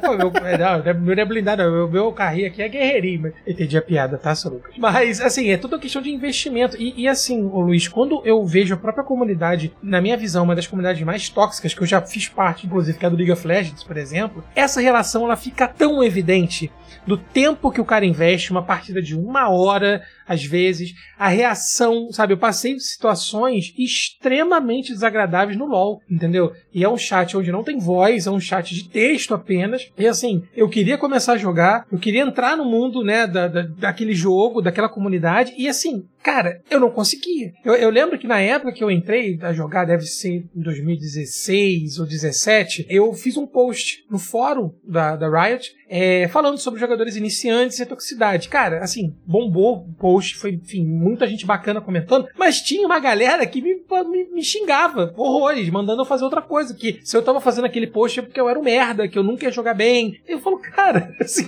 co- como isso faz sentido, sabe? Você simplesmente é, e isso sim é a toxicidade máxima, que ela faz com que você se afaste do jogo. Fala assim, cara, não, peraí, eu trabalho, eu tenho uma vida real que me cobra muito, eu não vou passar aqui uma hora pra ser humilhado, entendeu? Sei lá, eu vou bater minha cabeça na que, parede, que a né? gente grava aqui toda se... pra toda sexta? é que assim, você falou de humilhação, é, a minha formação é de ator, então humilhação faz parte da minha vida, tá ligado? Eu sou professor, né, Lucas? Pelo amor de Deus, né? Tamo junto. Ah, você já ficou pelado na frente das pessoas? Ah, é, ah, bonitão. Ó, ó, ouvinte, você não tá vendo, mas o Luiz aqui, coitado, tá olhando com a cara de espanto. Ele vai fazer. Eu acho que no fim, o, o Lu- o Luiz ele vai fazer uma terapia com a gente. Eu e o Lucão aqui, terapia de casal. É por isso que eu falei no começo do programa, não pode falar muito quando o Luiz vem, tem que ficar quietinho, não pode ficar Pô, falando. velho, já, eu já tô com o caderninho aqui, já, já tô... Diagnóstico. Loucos. Cara, isso que o Gonzalez trouxe agora é muito importante, porque isso caracteriza às vezes uma- um desrespeito da comunidade, né? De entender que o cara também passou por aquele momento de, tipo, virar a mana errada, fazer a jogada errada, de não entender os termos técnicos do jogo, sei lá, mulligan, sabe? E, e, e, e não só do, do Magic, né? Do League of Legends, do WoW, do PUBG, de- e tem muitas coisas que é do universo do jogo. E, e o cara tem uma latência para ele alcançar né, essa, essa, as habilidades, né? É como se o cara fosse aprendendo cada vez mais. O cara que tá lá em cima, que já tá no topo, e, e a gente entra dentro de um, de um conceito que eu gosto de pensar até mesmo dentro do Magic, que é você tem um jogador iniciante, que seria um jogador ruim, um jogador mediano e um jogador bom. Hoje, a nossa maior curva é dos jogadores medianos, né? Que eu acho que se encontra a maioria de pessoas é, e, e distancia para o jogador bom. É, aí você vai me perguntar, ah, mas qual a diferença de todos esses caras, né? A gente tem um jogador ruim, iniciante, pode pensar assim, né? Eu prefiro chamar de iniciante. É que ele ainda tem, tem tomar algumas tomadas de decisões questionáveis. E às vezes o cara ele não não joga em torno de uma carta, ou às vezes ele faz a jogada, ah, porque sim, não espera global na volta, e enche a mesa de fadinha e toma o Electricker. E aí você fala, puta, perdi o jogo por causa disso. E o jogador mediano, que é acho que o ponto X aí de- da questão, é cara que ele se acha muito melhor do que o jogador iniciante. E é o cara que ele acha que ele descobre, vai redescobrir a roda e vai fazer a tech do milênio, vai ganhar de todo mundo. E é onde esse cara que, tipo assim, ele às vezes ele tá distante também do jogador bom, porque ele entendeu que, tipo assim, pô, eu não vou ser um profissional, é, eu não, sei lá, eu não vou me dedicar pra isso, porque eu tenho outras questões da minha vida pra fazer, mas eu quero humilhar esses caras, eu quero me sentir tão bom quanto o PV. Então, por que pra mim se sentir assim, eu vou humilhar o cara que tá chegando agora. Eu vou falar que o cara não presta, eu vou falar que o cara é, não tem que estar tá aqui, eu não vou ensinar, eu não vou ter paciência. É, então acaba a, a, grande concentração de jogadores está nesse, nesse meio termo. É, que às vezes o jogador muito bom, ele não tá preocupado com isso. O cara tá, sabe, pô, eu quero desenvolver, melhorar meu jogo, eu, eu quero, sabe, evoluir como, como jogador. Claro que existe gente assim em todas essas parcelas, mas a grande porcentagem tá nesse meio termo, que é um cara que ele não é nem muito bom e nem muito ruim, mas ele acha que ele é muito bom. Então é o cara que fala assim: ah, eu sou top e eu, eu só vou jogar contra X, eu não quero X pessoas no meu time. E, pô, o cara, a vida do cara é jogar uma ranqueada de final de semana, tá ligado? Ele acha que ele é o top do, do Magic.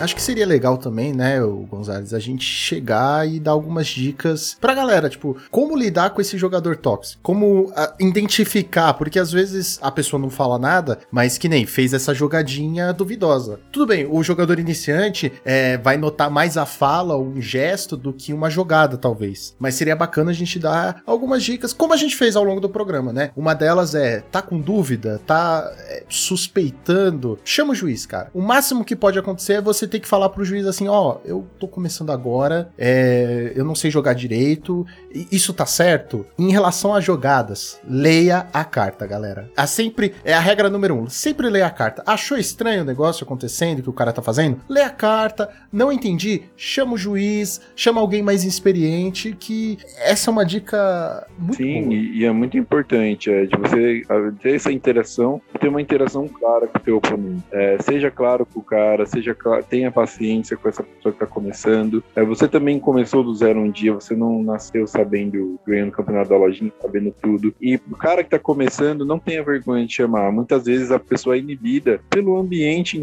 ambiente competitivo, a gente sabe que às vezes é um pouco assustador pro cara que chegou hoje e fala assim, puto, nossa, é, o cara com a cara fechada, senta com a touca na cabeça e olha para baixo, nem corta teu deck direito. Não, mas né, não precisa, não, nos tempos de pandemia não precisa cortar direito, faz três cortes ali, tá muito bom.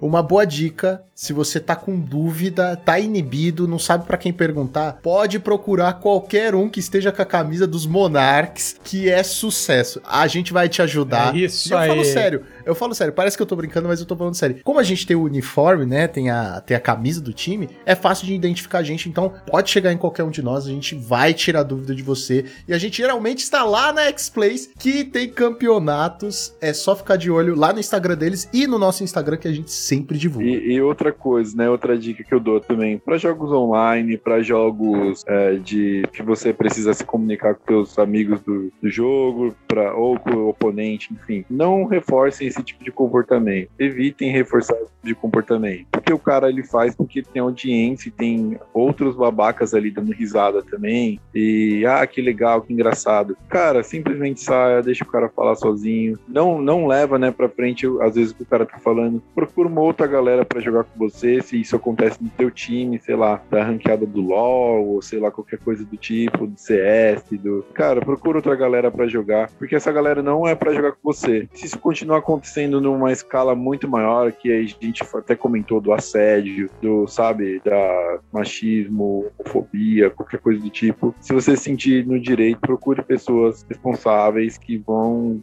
é, te ajudar com essa causa, porque isso, isso transcende o jogo, né? Isso é algo que a gente tá falando já de um crime, igual você falou. Isso não, não é aceitável em nenhuma situação. E não é aceitável dentro do jogo. Às vezes o cara, por estar tá atrás de um personagem, por estar tá atrás de um nome fictício ali, que você nunca vai saber quem é. Uma tela. É, de uma tela, o, o cara se sente no direito, né? É, de fazer isso e de expor a, a, a, verdadeira pessoa que ele é, né? Que é, que é um bosta, né? Na verdade, quem tá fazendo esse tipo de coisa. E, e pô, você não tá contribuindo em nada. Cara, não reforce esse tipo de comportamento. Igual o Gonzalez falou, pô, no chat, deixa o cara lá falar sozinho, joga teu jogo, você tá lá pra se divertir. É, independente de qual é o teu objetivo dentro do jogo, se é ser profissional, se é diversão, se é passar um tempo tempo com teus amigos, seja desde a mesa de cozinha do mesão a um GP profissional. Tenha respeito por, por quem tá ali, tenha, sabe, empatia por quem tá ali, porque são situações que eu acho que ninguém gostaria de passar. Então, não faça o outro passar, né? Se você está passando por essa situação, procure ajuda. É, que nem o Lucão falou, pô, no campeonato lá na X-Place, procure os caras do Monark, chama, pô, fulano ali não foi legal comigo, e procure pessoas que possam te ajudar, né? Que sejam pela, da tua confiança para te ajudar. Acho que isso é o primordial, gente, é respeito, empatia. Vamos, né, deixar o nosso joguinho o mais legal possível. E na corrida, é pra fazer o quê, Gonzalez? Chama É, quem? Na corrida, na, co- Mais legal da- na corrida você fecha o olho, fecha o olho, não, bateu. Ih, droga. Ia falar fechar o olho já Fechar era. o olho, bate todo mundo. Bom,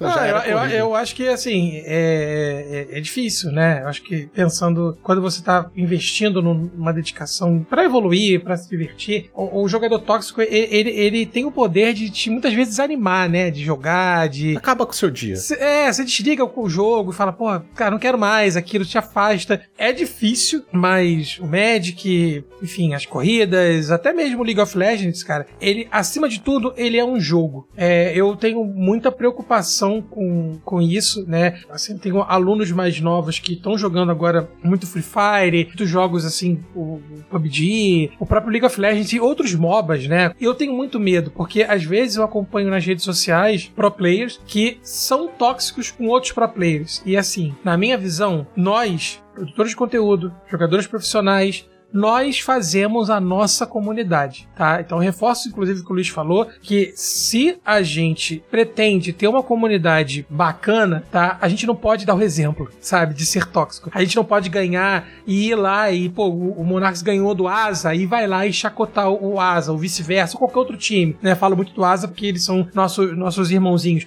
mas sabe e assim, entenda a chacota como algo humilhante, não como uma brincadeira É, que, exato, como a gente é. tem intimidade com asa, a gente brinca, a gente fala, ah, vamos roubar tal jogador, ah, tal jogador. A gente faz uma troca de jogador, vocês pegam esse, pega aquele. É, ah, esse jogador é melhor, não sei o quê. Mas é uma coisa amistosa, calorosa. Sim, respeitosa, assim, crescendo. Porque é o que eu falo, gente. E é, fica ali também, né? Entre a galera. Eu acho que muita- muitos vão ouvir esse programa e vão falar assim: ah, então o Gonzalez e o Lucão Luiz são contra a provocação, isso perde a graça do jogo. Novamente, a gente reforça que o, o, o taunting, né, a provocação amistosa, a, a- entendeu? Aquela, o jogo de corpo, o blefe, né, a, a, a mise-en-scène, tudo isso faz parte do show, desde que isso seja é, para todos, entendeu? É a, é a mesma regra do, do, do bullying, né? Se você tá fazendo uma piada com alguém e só você tá rindo, amigo, isso é um bullying, entendeu? Se você faz a piada com o seu amigo e os dois estão rindo, e aí, aí é uma brincadeira entre vocês, é, é diferente, entendeu?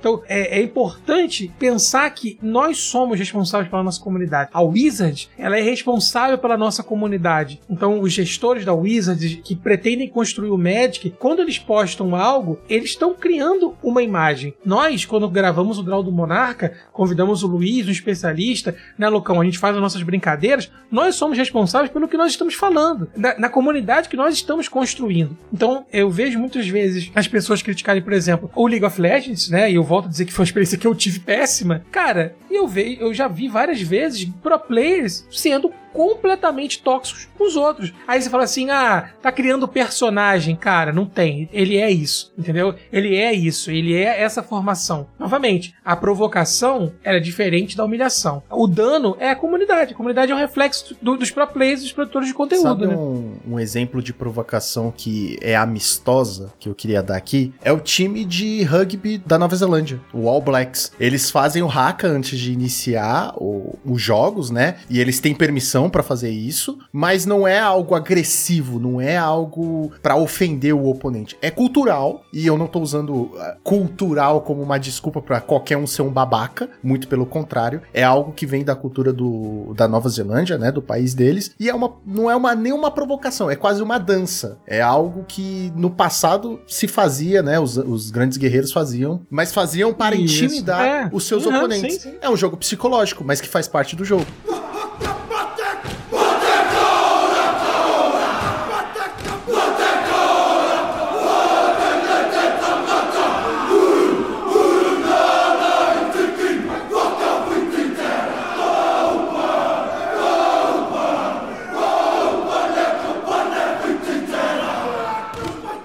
E assim, tem muitos jogadores que eles nem precisam desse jogo psicológico. Às vezes o nome dele por si só já, já basta para você falar, puta, peguei o pulando que, sei lá, vou, vou enfrentar o, o PV no, no primeira rodada do GP. Aí você já Não, fala. aí, aí, amigo, se você pegou o PV na primeira. Ah, não. Essa aí eu tiro você- foto, é. Eu tiro foto e seja o que Deus quiser. Eu tenho um amigo que ele jogava competitivo e ele sempre pegava o PV, da, tipo assim, PPTQ, o PV tava lá, ele enfrentava o PV e ele nunca ganhou do PV, óbvio.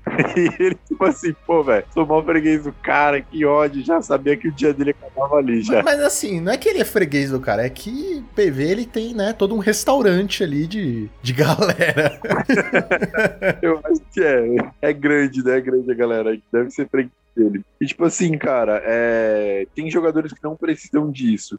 Mas tem jogadores que se utilizam disso pra intimidar e acaba sendo babaca, né? Tipo assim, ah, eu sou, sou melhor. Ou eu já presenciei situações que é um jogador famoso, sim, tinha nome no circuito, de- debatendo uma regra com outro jogador que não era famoso. E tipo assim, não, mas eu tô certo, porque eu já joguei Pro Tour, sabe? Esse tipo de fala. Esse é o argumento do cara. né? É, e tipo assim, o cara tava errado. É, no final, a gente chamaram um juiz e, tipo assim, pô, você tá errado, não tem nada a ver com o que você tá falando. Mas às vezes você pega um cara que, tipo assim, não conhece, ou que ele, é, ele acaba sendo intimidado pelo cara, pelo nome do cara, ele deixa passar e ele acaba perdendo, né? E aí você pergunta, o cara tá fazendo intencional ou ele não tá fazendo intencional? Eu acredito que sim, né? É, existe uma intenção por trás desse comportamento do cara, existe uma intenção por, por trás dessas atitudes, né? Tipo, pô, eu quero vencer. A gente sabe que às vezes é um campeonato que tá valendo muita coisa, mas o difícil é quando às vezes é só um joguinho de domingo e o cara tá lá no chat xingando todo mundo Estragando o domingo de todo mundo. estragando geral. E, pô, o que, que o cara tá ganhando com isso, né? Que essa pessoa